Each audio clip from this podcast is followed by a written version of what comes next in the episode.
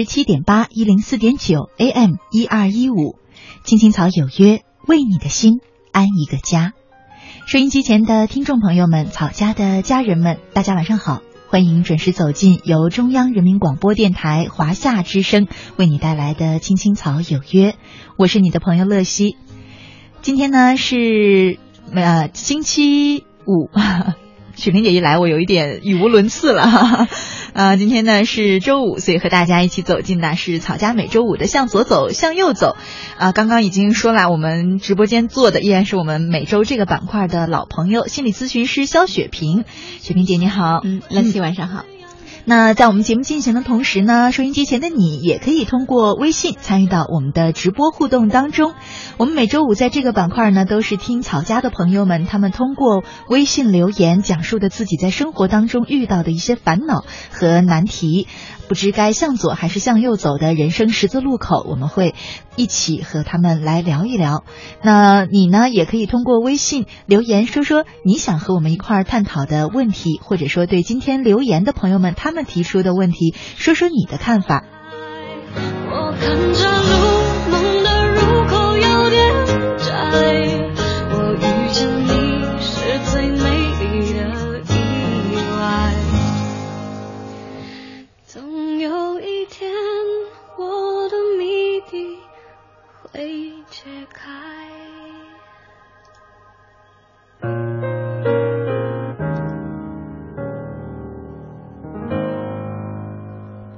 好，我们来看今天第一位留言的朋友，他说了自己的什么问题啊？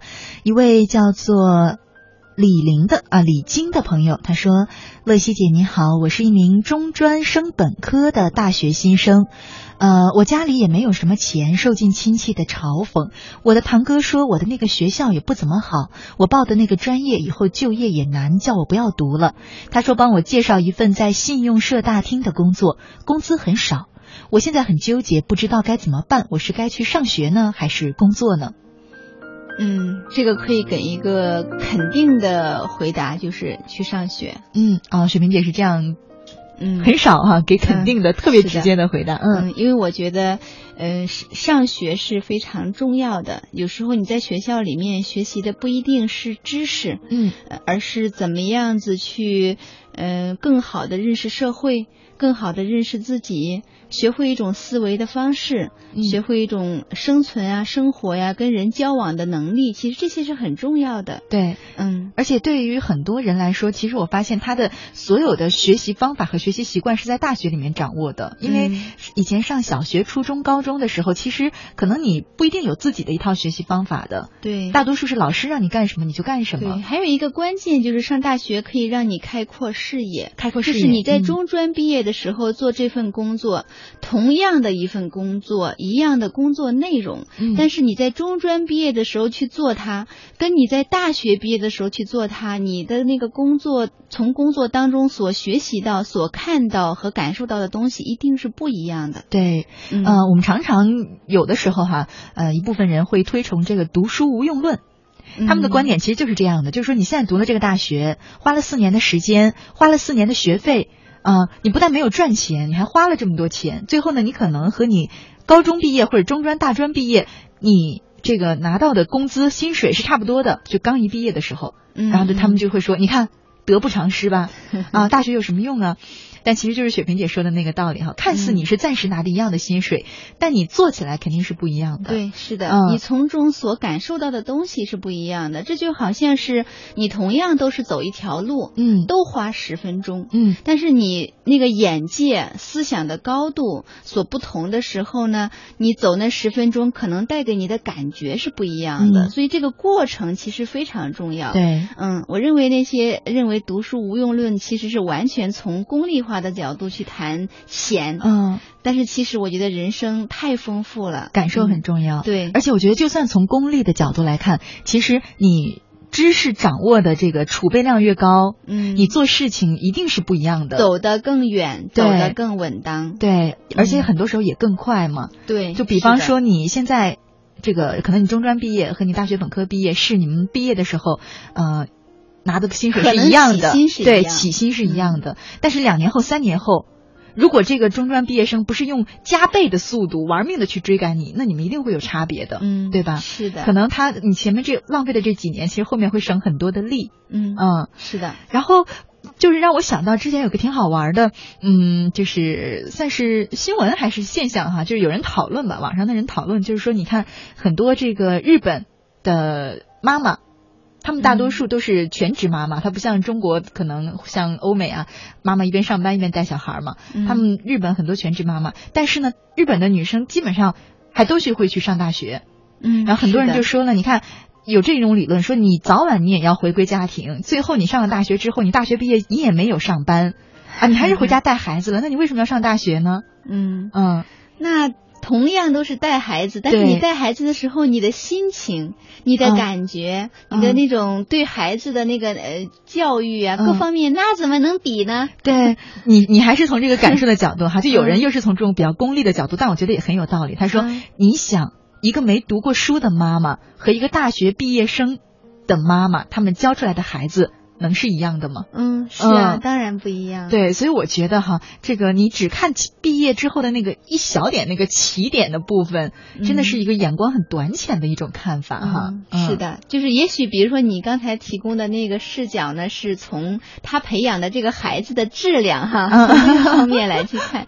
嗯那我会更从这个女性她自身的那个角度去看，就是我会觉得，如果你读书越多，你的眼界就会越开阔，视野也会越广。那这样的话，当你遇到一些问题的时候，你会知道，你会有很多种办法去应对，你不会只有那么一种。但是如果说你没有读那么多书的时候，你就会容易钻牛角尖。嗯等到一些事情发生的时候，你就会解决问题的那个能力就会受局限。嗯你可能比如说你大学毕业的时候，同样一个问题，你可能可以有十种方法去面对它。嗯可是如果说你没有读那么多书，你也许只有两种方法，那你就会被生活困住。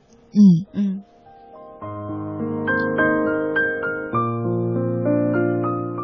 所以我总觉得哈，呃，不管是不是上学吧，我觉得上学是很重要的一种体验哈，嗯就是你那个在学生时代那种感觉。也是交朋友的很好的机会。嗯除除此之外，我还认为就是人生没有白读的书，也没有白学的知识。嗯，当然。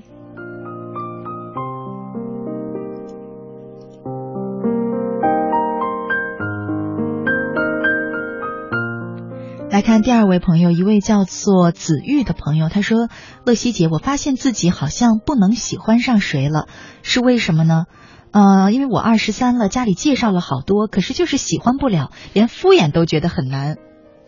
嗯，我应该坚持等自己喜欢的人，还是接受家里的人的介绍呢？这个好像是上周我们回答过的啊，这个回答过吗？那好，那嗯又问了一次是吧？他可能没有听见。对，有可能完了，我的记忆力出现问题了。那我们要不然把这条跳过去吧？嗯，可是是因为上周我们说了好一会儿，就关于呃，你每一个都不喜欢，是不喜欢相亲的这个形式，还哦是说嗯嗯其他的？对对对，想起来了。好，来看下一位朋友，一位叫做杨辉的朋友，他的留言，他说：“乐西姐你好，我明天就试用期满了，我该怎么样跟老板谈工资呢？嗯嗯这是一个很好的问题，很好的问题。嗯，我觉得要解决的第一个问题就是，就是一步一步的嘛。嗯第一步应该是谈还是不谈呢？嗯，我我以为你要说的第一步是你是不是也得先观察一下你们公司是一个什么样的情况？嗯，就是因为每一家企业呢，它运作可能是他们都会有一个惯例的一个制度啊，嗯。就是有的呢可能是呃，比如说哈，他会就他就会明文规定说，呃，在试用期的时候是多少多少钱，嗯。过了试用期之后。又是一个怎么样子的一个薪资的调整？嗯。有的公司是有这样子的一个规明定的，确的规定，像我们的这个工作也是这样的，它的薪酬制度是非常这个清晰的，你也不用去谈，对，就是这样的，一期节目多少钱，你什么级别，基本工资多少钱，大概就是这样，所以从来没有过有人跟老板谈工资这样的。对，所以还要看一下你这个企业的环境，嗯。就有的企业它是有这种明文规定的，那你可能。就不用谈了，你就好好干就行了。嗯但是有一些，尤其是那种民营的小企业，嗯，还有好多外企也要谈，对他嗯可能就是每一个人不一样，嗯嗯、然后如果你不谈，他可能会给你最低标准。嗯嗯，如果你谈一谈的话呢，也许还有比最低标准还有更加好一点的一个待遇。嗯所以，通常民营企业或者外企是需要去谈的。嗯，所以这是我刚才说的那个第一步，你先要决定谈还是不谈。嗯嗯呃，我在想，既然说你现在就是我们留言的这位朋友哈，既然你已经能够把这个事情拿出来说了，那就说明你们企业还是可以谈的，或者说是需要谈的。那么恐怕还是要去谈的。嗯嗯嗯，在我看来，要去谈之前，可能第一件事情是你还是需要先了解一下你们这家公司的那个以往的惯例是怎么样。这还真的不容易了解。嗯你会发现很多人对薪水是很避讳的。嗯是，嗯，就是就你想谈，也不知道找谁去问，你问了别人也不一定告诉你。但是人力资源是有这个责任告诉你的。嗯，嗯，所以还有一些呢，就是我们说究竟是谈还是不谈，是这样的。嗯我原来因为我原来做另外一档节目是专门就是面对大学生的哈，然后呢有时候跟他们聊天会发现，呃他们在找工作的时候是这样的，是心里其实是想谈一谈的，嗯，但是呢又觉得好像不太好。一方面是有咱们中国人好像本身就是不太爱谈钱的伤感情。对，就会觉得这种不太好谈钱，啊、一个是伤感情，一个是觉得嗯好像这个人有点世俗，是吧？嗯嗯，然后呢，还有一种呢，就是他怕好像如果我谈钱谈不好，谈嗯崩了，咱们说哈，嗯啊，那怎么办？或者会不会我我开的价钱开的太高了呀？我开的太低了呀？嗯啊，我太低了我就亏了，对吧？我太高了，嗯对方可能会不同意呀，会不要我呀之类的。然后最后想，算了，我不谈了，他给多少是多少吧。嗯，有时候会有这种心理。嗯，在我看来，就是当你在做一份工作的时候，去跟你的老板、跟上司去谈钱，其实这是一种自信的表现。嗯就是说，你相信，由于你在这个企业的任职，你可以为这个企业带来一些价值，带来一些比较好的呃东西。那么同时，你也相信你是有能力的，你你能够为这家企业去创造你本身的那个能力，为他们带来的那些利润啊、价值啊等等。我认为去谈钱是一个自信的表现。嗯如果你不谈钱，然后你其实心里是想谈，但是同时又怕谈崩了的话，伤感情、嗯伤关系，导致你会不会在这个岗位上待不下去？那可能本身就是你对自己的一种不自信。嗯，就是说你不相信你本身是有能力为这个企业带来一些呃贡献呀、价值啊，所以你才会这么的担心。嗯，嗯然后如果我们决定了哈，说去嗯谈，那就是他问这个问题了，嗯，怎么谈？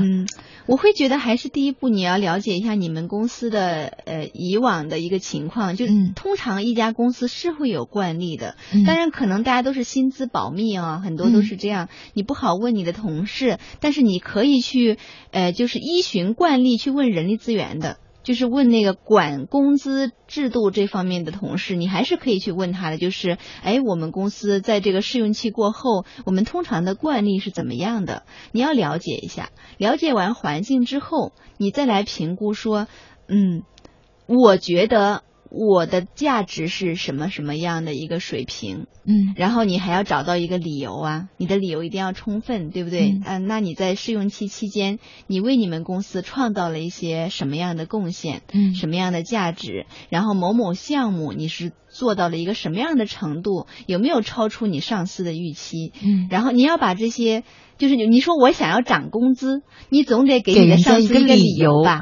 你不能说我不管，我就是要涨工资，嗯那这就是不成熟。嗯，那你其实是要给他一个理由的，嗯所以你要搞清楚这两件事情之后，就可以理直气壮的去找你的上司谈一谈了。，让我刚才突然这么一想哈，我觉得啊我个人感觉，如果我是他的上司，站在这个角度的话，嗯如果有人来跟我谈薪水，我觉得我是可以接受的哈，我们可以嗯聊。但是如果你跟我说，呃，涨薪水的理由是别家公司同样的岗位是多少多少钱，嗯，类似这类的，我恐怕就会说，那你请便吧，或者是我心里的 OS 是这样的，还是嗯就是那那那家公司那么好，你去那家好了，是吧？嗯，嗯是的，我想那样子的说法好像也是不太成熟的，就好像你身在曹营心在汉的那种意思。嗯，我在想，对，可能我们每一个人的这个薪酬啊，其实我们就是在卖自己的这个体劳力。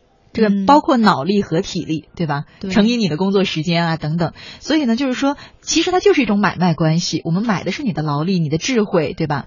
嗯、那你的这个劳力和智慧值多少钱？我觉得这个挺重要的，就是你心里要有一杆秤，而且这个秤呢是要你跟你老板心里是同样一杆标准的秤。嗯嗯，然后这个时候呢，你如果说，因为我以前就是听过类似的，就我说我在做职场之前那档节目的时候哈，类似有大学生讲过说，那你看，呃，我们其他的，就因为他是一个挺优秀的学生，毕业之后进了一家很牛的外企。嗯，然后呢，他会说，跟我们同样的外企，就是竞争对手的外企，跟我同样的职位是多少多少钱？他说，但是我这边是多少多少钱？我说，那肯定就是因为那边的人他没有道理，他这个就是一分钱一分货哈，他给你那么多钱了，要么就是他要求的级别或者说这个水平更高，对吧？嗯要么就是他要压榨你的工作时间，嗯嗯，就是他总归他不会是像你想的那样，同样的薪水啊，同样的工作。同样的工作量、工作难度、工作强度，然后他的薪水就比这边高，嗯，对吧？但是还有一个可能就是，那个薪水比你高的人，他可能能力比你强啊。对，我说就这意思。那么他就是要求你这个质量高，是吧对呀、吧？所以我觉嗯得这种你、你想要加薪，我觉得理由不应该是说啊、别人看别人对，嗯是的，应该是说呃我对我的评估是什么什么，我觉得我的能力就应该要到一个什么什么样的一个、一个位置。哎，我们说不该跟别的公司比哈，如果说嗯跟同公司的、同岗位的人比，是不是也不太好？这样也不好，也不好，嗯，是的，因为很大部分的公司在呃那个在薪资方面都是保密的。如果说你去跟你的上司去谈说，哦，我们同部门的某某同事他的工资就比我高，首先你的上司就会想，哦，原来你们私底下是违反了公司的规定，你们去呃谈了太多公司不喜欢你们谈的事情，那其实这个也不是很好。在我看来，更多的还是你要强调，就你首先要梳理一下你自己为公司做了一些什么样的贡献，并且你坚信你就是值得这样子的一个报酬的。嗯。嗯。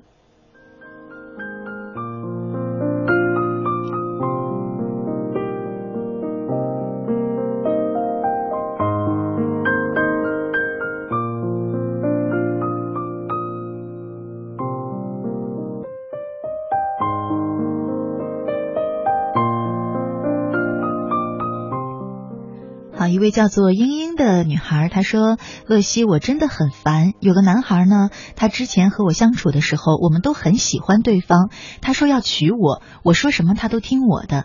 但是他在我之前有一个女朋友，那个女孩呢是结过婚的。我说他跟那个女孩分掉，我就跟他结婚。可是那个女孩发现男生不理她的时候呢，她就回去离了婚，然后呢，她还怀孕了。”后果你们可能也猜到了，我是不能再和这个男生在一起了。我问他是不是根本就没打算和我在一起，他说他也没办法，那个女的怀孕了。我就想不能在一起就做一辈子的好朋友，可是后来因为工作，他对我发了三次脾气了，而且是毫不留面的那种。我想从此不理他，可是每天上班一起工作也要接触，你说我该怎么办呢？真的很纠结。嗯。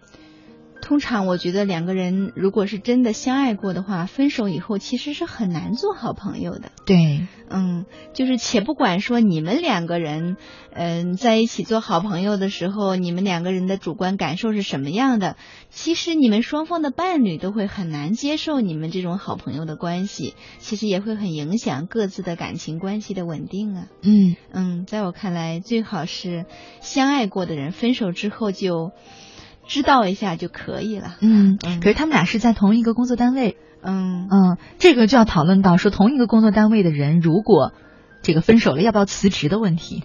是的，我记得之前好像比较久了哈，我嗯写过一篇文章，哦，好像不是我写的，是一个记者写的，那个标题叫做《办公室恋情是凶险的》。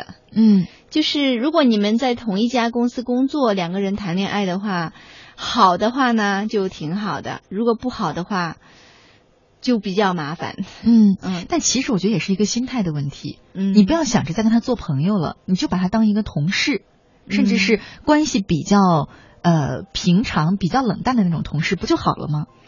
如果你的嗯心态是你还喜欢他，你还对他抱有这种期待，是吧？那你就会受他的影响。就像这个女孩儿，她说这个男生对她发脾气三次，你想这个男生为什么能对你发脾气？他为什么嗯敢肆无忌惮的对你发脾气？他觉得他可以发脾气。，对嗯，就是那他为什么觉得他可以发脾气呢？是因为他知道你对他心里还有期待。嗯嗯是的。如果这个时候你把他当成一个普通同事，你凭什么允许他三次对你发脾气呢？对吗？嗯，但是通常来说，就是分手之后，如果你对那个人还是有感情的，然后你们又要每天见面，在同一个办公室，那我觉得你其实很难从这个分手、从这个失恋的那种痛苦里面走出来，很难的。嗯所以通常来说，嗯，可能还是要看每个人自己的选择吧。如果是我的话，我会觉得，呃，为了帮助我能从这个失恋的痛苦里面慢慢走出来，我可能会想暂时不要见他了。嗯。嗯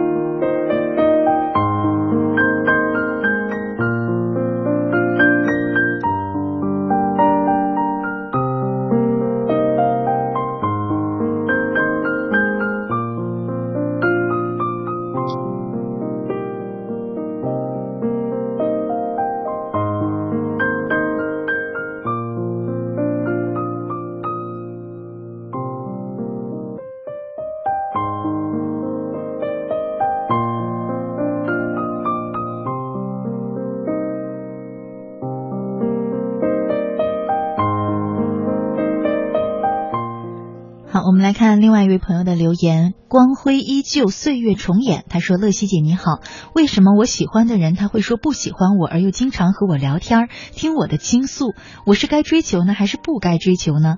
家里现在又给我介绍对象，可是我根本忘不了他，我又怎么会有心情去相亲？我觉得哈，头一半他的问题的前一半还挺好回答的，是吧？嗯，嗯，为什么他说不喜欢你还要跟你聊天儿？因为他喜欢你喜欢他。对，但是呢，不代表他跟你聊天就能够接受你，他已经明确的拒绝过你了哈。嗯但我觉得后一半挺值得讨论的，嗯就是他说家里现在给我介绍对象了，可是我根本忘不了他，我怎么会有心情去相亲呢？我觉得这个话题值得讨论的原因是什么呢？就是我们可能经常会有这样的就事情发生，就是你喜欢一个人，那个人不喜欢你，或者嗯任何原因吧，总之那个人是不可能跟你在一起了，你心里很清楚。嗯但人的感情啊，它没有一个按钮的，嗯说说停就停吧。你可能心里特别清楚，也死心了，但你还是喜欢着他，惦记着他，对吧？嗯然后这个时候呢，就有不同的路了。有的人说，新的恋情是这个让你忘却旧伤痛的最好的疗治疗效，呃疗疗效最好的药啊，是这么说的，嗯是吧？还有的人是说呢，我心里还惦记那个人的时候，会觉得全天下的人都不如他好，我根本没有办法接受别人。所以说，这时候这两条路，就是你是究竟应该找一个嗯新的恋爱对象，迅速投入一段关系，哪怕你不够投入，但是用它来填补一下，然后帮助你忘记旧的这个恋人呢？还是说你慢慢的等这个伤抚平，然后再去找新的爱情？那当然是后一种选择，可是是有嗯助幸福的。可是万一有些人他康复的能力很慢呢，康复时间很长啊，嗯他可能一段爱情要恢复三四年、四五年。嗯。嗯如果说你一段都没有开始的感情，或者说呃，以或者说你开始了，但是反正后来分手了，嗯需要三四年的时间去呃平复那种内心的痛苦啊。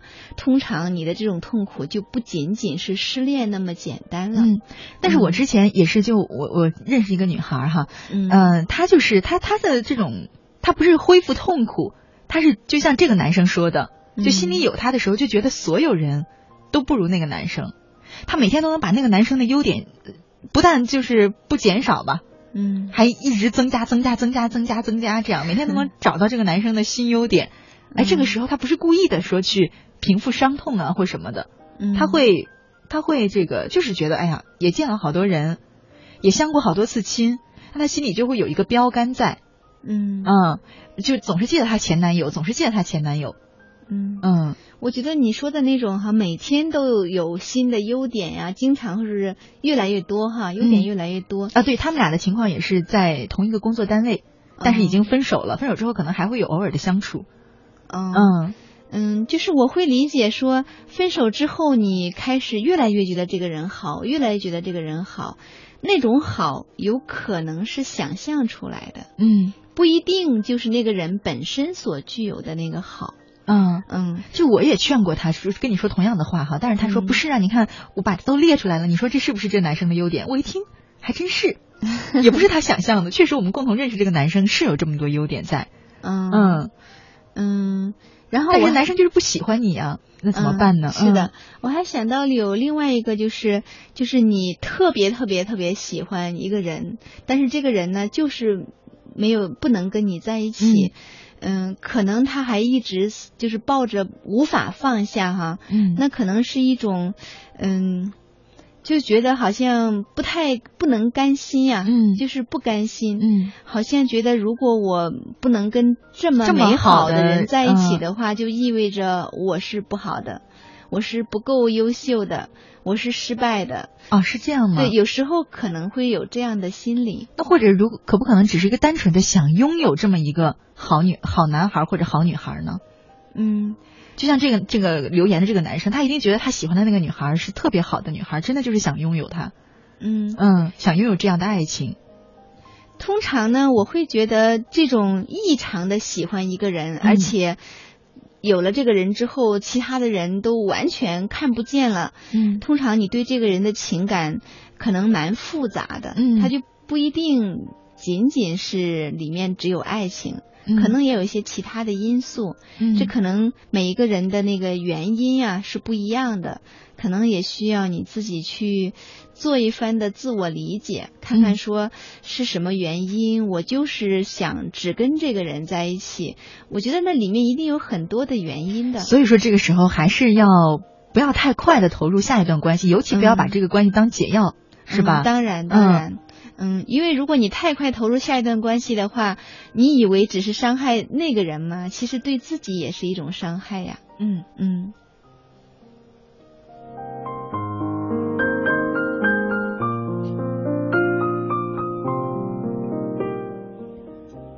十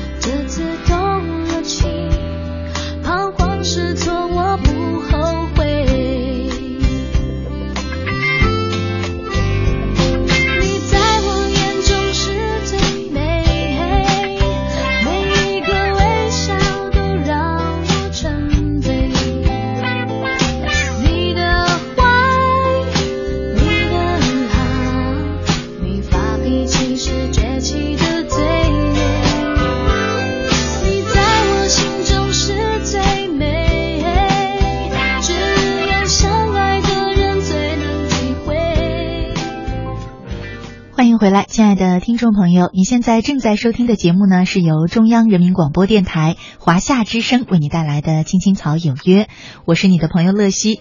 呃，今天呢是周五，和大家一起走进的是草家每周五的向左走，向右走。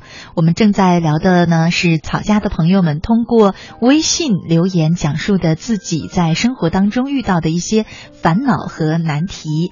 呃，你可以在收听我们节目的同时呢，参与到我们的直播互动当中，通过微信账号“乐西”，快乐的乐，珍惜的惜。那在这个微信账号当中留言，既可以说一说你想和我们探讨的一些生活当中的难题，也可以说一说今天留言的这些朋友他们的问题，你有什么看法？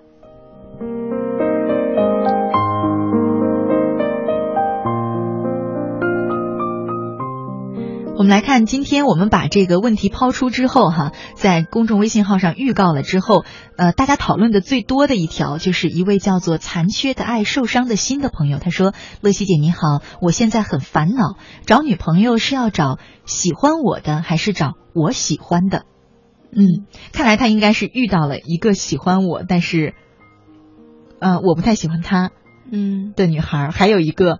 我喜欢他，但他没那么喜欢我的女孩，甚至可能是不喜欢的女孩。嗯，是的，这时候要怎么选了？嗯，花一段时间去找一个你喜欢他，他也喜欢你的女孩谈恋爱吧。啊，就是这两个都不是好的选择，是吗？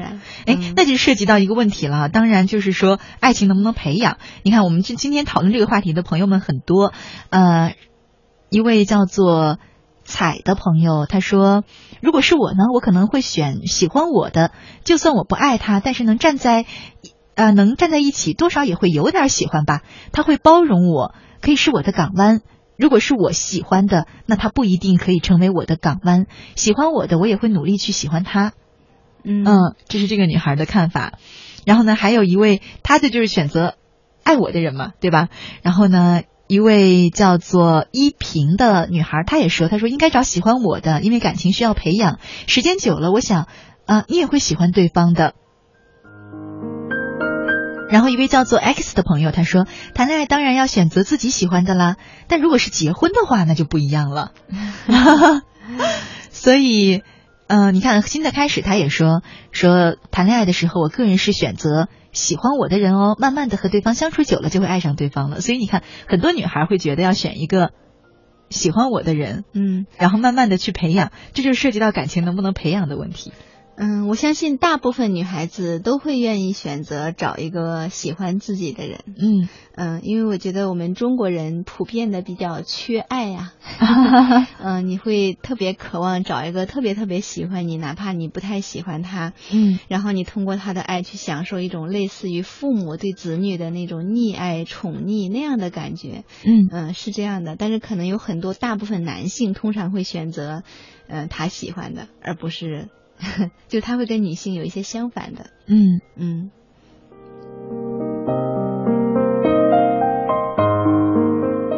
所以雪萍姐的建议是说，都不要去将就哈。嗯，最好是不要，就是呃，因为在我看来，呃，我不知道，就是在我们收音机前，如果是你是有过恋爱经验的人啊，你可能会同意我的这个观点，就是在爱情里面，其实付出的那个人。比单纯收获不怎么付出的那个人要幸福的多。嗯，就是如果说呃有一个人他特别特别爱你，但是其实你对他却没有什么样爱呀，也不欣赏啊这种，那其实他对你再好，对你来说你也不会有特别的享受的。可能刚开始你还觉得蛮不错，有一个人匍匐在地的对你好啊，就像爸爸妈妈一样。但是可能过一段时间之后，当你那个被爱。那种需要被满足了之后，你会开始不喜欢这个人。那想一想，后面漫长的几十年，你每天对着一个自己并不太喜欢、不太欣赏的人，其实那个日子是很难熬的。嗯。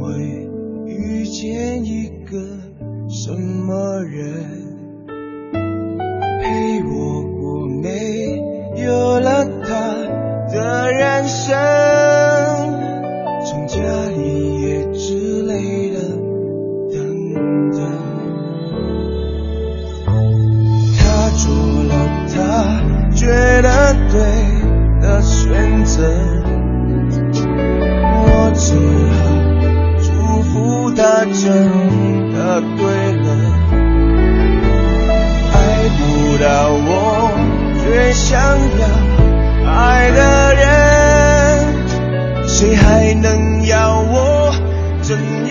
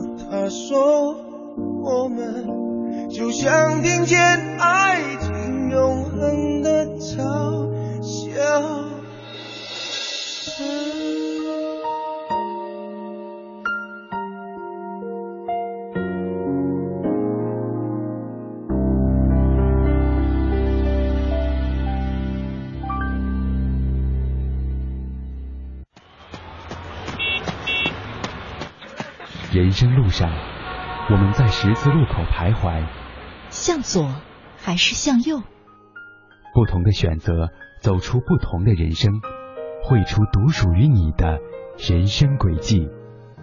青青草有约，向左走，向右走。未来有一个人在等待，向左，向右，向前看，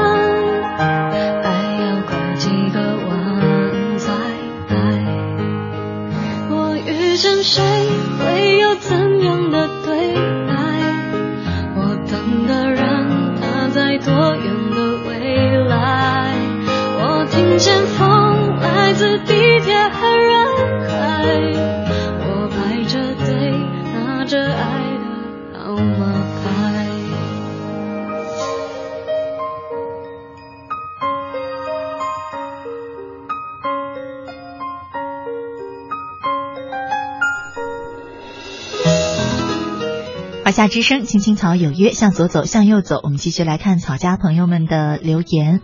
一位叫做龙少的朋友，他说：“乐西姐，听你节目很久了，第一次在这里发消息，我感觉今年好倒霉啊、刚开始是爸爸妈妈身体不好，用光了大半年的积蓄，呃，上个月呢奶奶又过了，呃，我想他应该说的是过世了吧。呃，我请假回去了，因为这件事儿呢，丢了一个月四千五的好工作，现在好不容易找了个新工作，可老婆呢，却因为我的搭档是个女的发了火，我不知道她是怎么想的啊、她比我大，离过婚，还有个女儿，我都无所谓。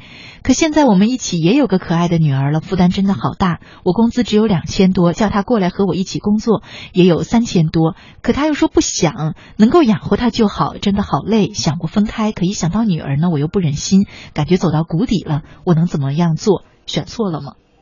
嗯，哦，听起来这确实是一个比较艰难的一个啊状态哈。但他可能，我觉得可能还更复杂，但至少从他留言里面有现在有两点问题要解决。嗯一个呢就是，呃，可能我觉得其实说来还是一点，就他老婆认为他们的关系比什么都重要，嗯。是吧？然后呢，对生活呢也没有太多金钱上的要求，嗯。然后呢需要他的配合，但是他可能认为钱很重要，物质生活物质基础很重要，嗯，嗯。我觉得这都是我首先我觉得这两种生活状态都没有问题啊，但他们之间就产生了这个矛盾。但是我会从这个留言里面读到，嗯，这个龙少跟妻子好像并没有在同一个地方，嗯。两个人现在是异地的。嗯嗯，我觉得还是要想办法让两个人是在一起，嗯这样子才能对这个家庭啊，对两个人的感情是有好处的。可是妻子不想啊，妻子就觉得想在家里，然后老公赚钱能养活她就好了。嗯，所以说两个人可能需要做出选择呀，要么的话呢，妻子就是出来跟你在一起，要么的话呢，你可能回去。我始终都觉得，嗯，夫妻在结婚以后最好还是。最好还是在一起生活，而不是说异地。嗯这样子的话，呃，异地的生活其实对两个人的这个感情啊，包括对婚姻的稳定都是非常不利的。尤其嗯是现在这样的社会，嗯妻子又不肯出来，他又担心你跟你的那个搭档是不是会有一些什么样的呃火花。其实这个本身是需要你们夫妻两个人就这个问题开诚布公，好好的谈一谈的。嗯，那看来雪萍姐觉得哈，无论是妻子对他和他搭档之间的这种关系的担心，嗯还是这个其他的一些纷争，都来自于异地嘛哈。对，但是嗯、现在问题是找出来了，但是解决过程可能也没那么容易。嗯如果妻子坚持不肯来，这个龙少呢可能觉得我回家没有这么高的薪水，我也真的不愿意回去，那又怎么办呢？那可能就真的像龙少的这个左右为难的了，要不要离婚呢？嗯，真的，现在就是这么现实的问题。对，那怎么办呢？嗯，就是我就曾经遇到过很多年前哈、我认识一个朋友，是一个女性，呃，她的老家哈，反正是在内陆的一个呃很小的城市，然后她无意之间到深圳去旅游，然后呢就喜欢上了那个地方，她就跟她老公动员说，我们可不可以到深圳来生活？嗯那她老公是他们当地的一个就是政府机关的公务员，工作挺稳定的。她的老公就不想来，但她就非要去深圳。最后两个人就因为这样的原因就离婚了呀。嗯因为他们在向往着不同的生活方式，然后一个想要出去，另一个想要留下，那最后可不就是离婚了？嗯嗯，所以龙少跟妻子呢，两个人现在，如果说你不愿意回去老家，你的妻子也不愿意出来跟你在一起，嗯那请问你们两个想怎么样？这是需要搞清楚的问题。嗯，嗯，那妻子就说了，我就异地呗。对呀，可是龙少不愿意呀。嗯 对呀，所以现在两个人你们是需要做出选择的，而这个问题是没有办法逃避的。嗯，但是嗯你看，这个龙少也说了，我有好多次想过分开，可是一想到女儿呢，我又不忍心了。嗯，嗯如果你不忍心，那要不要回去跟妻子在一起生活？嗯，总之是需要做出选择的。需要做出选择。嗯其实我觉得啊，很多时候是这样的，我们特别纠结、特别难受的时候，老觉得眼前是一团麻。其实你把这个选择理出来，你就会知道，其实你不得不选择。这个时候呢，你只剩下思考怎么选对你自己更好，对身边的人更好，而不是就是各种一团麻绕了。嗯但是呢，有些时候呢，你说你是不是不知道你眼前有哪些选择呢？不是，我们是不敢逼自己去面对那个必须要选择的境地。对，是的，嗯，其实在我看来呢，我觉得可能每一个人的价值观不一样。嗯。呃，在我看来，如果从心理学、从一个人的那个心理健康的角度来出发，来谈这个选择的问题的话，我会觉得，如果你们两个人的感情关系还是挺稳定的，两个人感情很好，有着基本的信任啊、亲密啊这些，那么其实，在做选择的时候，最好还是以感情为优先，因为你遇到一个彼此相爱、两个人又觉得合适的爱人，其实是很难的。很难。反倒你遇到一个好工作，其实容易多了，嗯，对，嗯真是这样的。真的。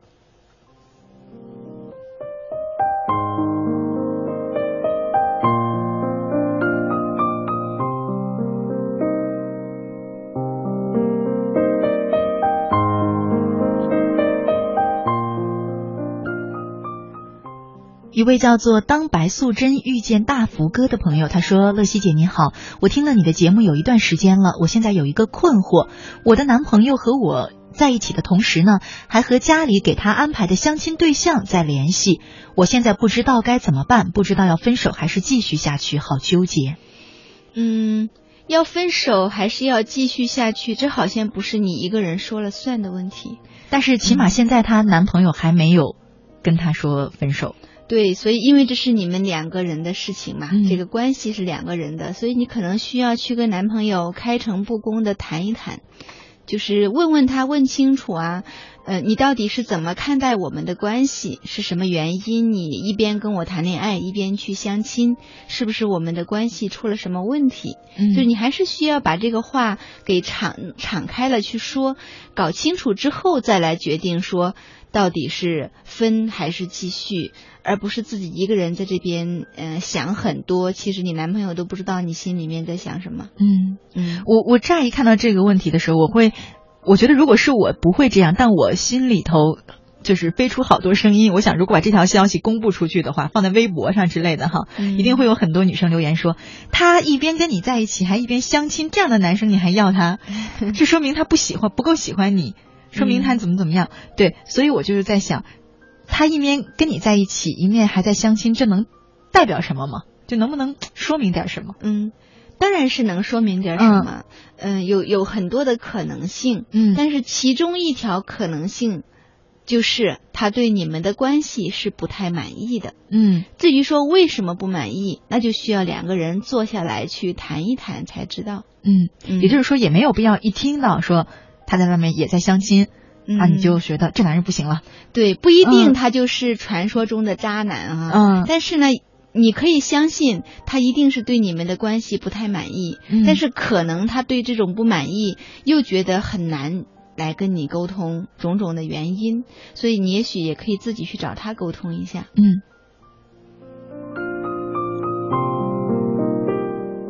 我还知道，就是就像我刚才说的，很多时候我们不是不知道路在哪里啊，嗯但是是，嗯，就是自己呢是不太敢去面对。嗯，就比方说这个女孩，她也知道她男朋友一定对他们的关系不满意，但是她嗯可能不敢去问，因为她害怕一旦问了，这个问题揭开了，可能他们就真的必须得分手了。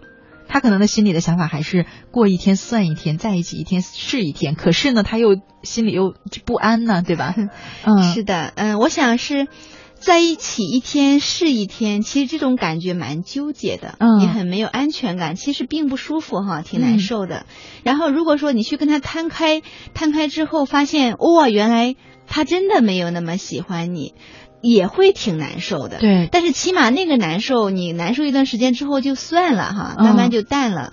但是你这种纠结着说，哎呦，他到底是怎么想啊，嗯什么呀，不去面对，这种纠结难受，其实难受的时间更长一点。啊、那种感觉，我觉得可能就像你犯了罪，然后呢，但是在等宣判的那个时候，对吧？嗯你不知道哪天人家就跟你说到了，你的这个审判结果出来了。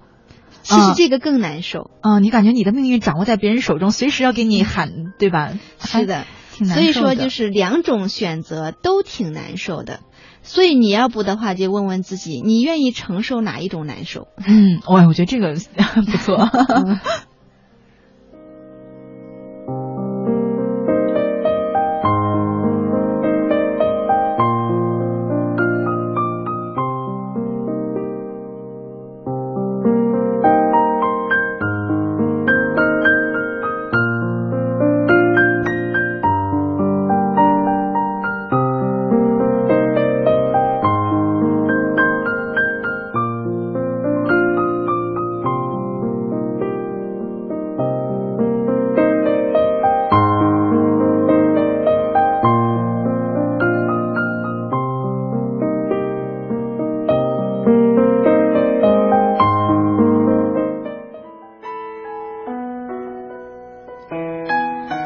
时间呢，今晚的《青青草有约》呢就要在这里和大家说再见了。还有很多朋友呢，不断的在微信上给我们留言，讲述自己的一些烦恼和难题。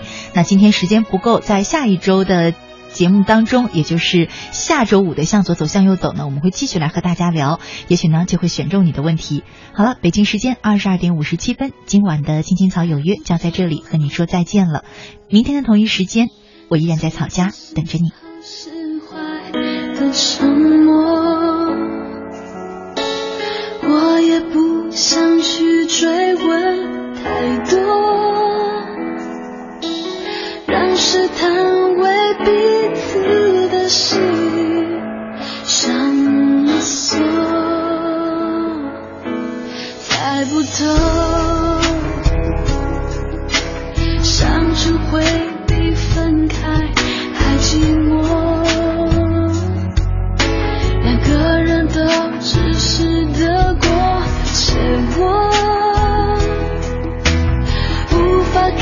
受每次触摸是真的是热的。如果忽远忽近的洒脱